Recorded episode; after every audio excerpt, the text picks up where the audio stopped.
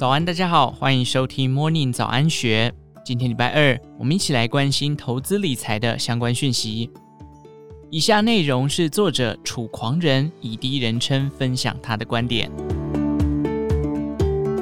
今天我想跟大家聊一个我时常被问到的问题：分散投资好，还是该重压少数几档股票好呢？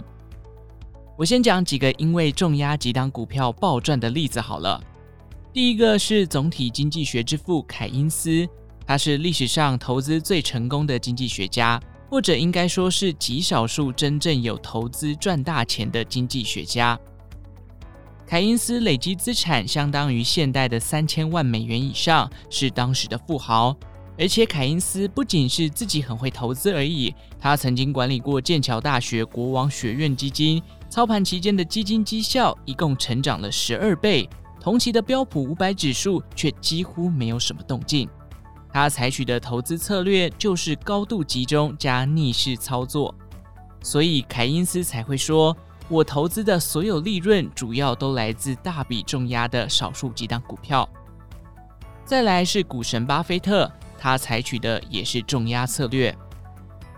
巴菲特曾经在致股东信中提到：“我实在不了解。”为什么一个训练有素的投资人选择把钱投资到他心目中排名第二十顺位的企业，而不干脆把那笔钱用来加码他最看好的前几名企业，也就是他最了解、风险看似最低，而且获利潜力也是最大的企业？他的说法是，与其把钱拿去买不懂的股票，倒不如重压在几档有信心的股票上，风险掌握度也会比较高。只要这些股票开始暴涨，就会让资产跟着大幅度成长。如果买太少，那不管你报酬率是几百趴，投资绩效会被整体资产给稀释掉。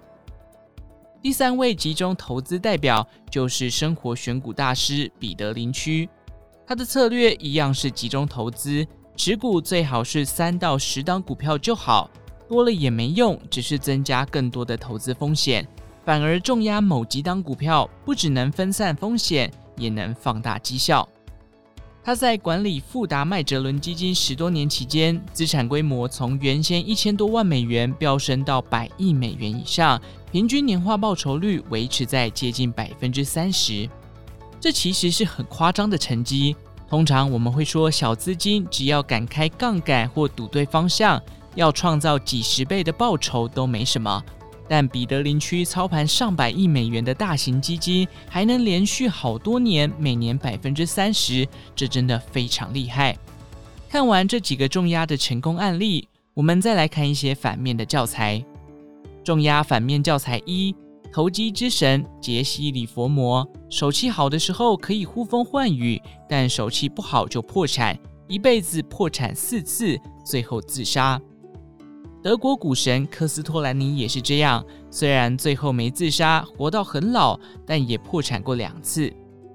日本股神世川银藏在一九八二年大赚两百亿日元，成为日本当年缴最多税的人，但他也破产过三次，死后只留下数十亿日元的债务。两两比较下来，你可以看到重压成效很极端，赢了暴赚，输了破产。负债、自杀都有可能，那为什么有人可以一直重压赚钱也不会死呢？我的看法是，赢的这几位都是极小概率事件的天选之人。当然，他们还花了够多的时间跟精力去做研究。巴菲特做股票做了七十年，彼得林区是专业基金经理人，是绝对的投资专业。再来是他们时常做对决定，做错决定时也还来得及逃命。简单来说，就是兼具实力跟运气。如果单看实力，我并不觉得李佛摩的实力会比较弱，只是运气不好，就破产了四次。所以，如果要靠投资赚到世界级富豪，那是需要天时地利人和。分散也可以依程度分为稍微分散和极度分散。稍微分散像是做股票，但做不同支，或是同一种商品用不同的策略去做。风险一定比单压要低很多，但是获利也一定比较低。更分散一点，就是同时做不同的商品，利用商品风险互相抵消的优势，风险会来得更低。我的终极投资组合的核心策略就是做多商品策略，因为持有的商品长期来看都是涨多跌少的，所以风险互冲了以后，长期做就会是赚钱的。但只要分散，就一定会降低风险以及获利。结论是你问我压少数股票比较好，还是分散比较好？每个人的情况和需求不同，有的人就是要追求像李佛摩那样一夜暴富，像前两年很多人赚几十倍的少年股神就是这样。但因为人的本性就是贪婪的，从几十万赚到几百万，一般人就觉得明年就可以从几百万赚到几个亿。很少人能见好就收，所以今年这种行情，百分之九十九的少年股神都死光了。不过话说回来，真的会见好就收的，也不太可能一年就赚个十几倍，一定在途中就被洗掉了。所以具体分析下来，就是每个人适合的操作模式不同，我没有固定的答案。投资要做得好，真的不是技术好就好，是一个方方面面的规划。资金配置要怎么调整？什么时候应该要修正？策略适合你的生活形态吗？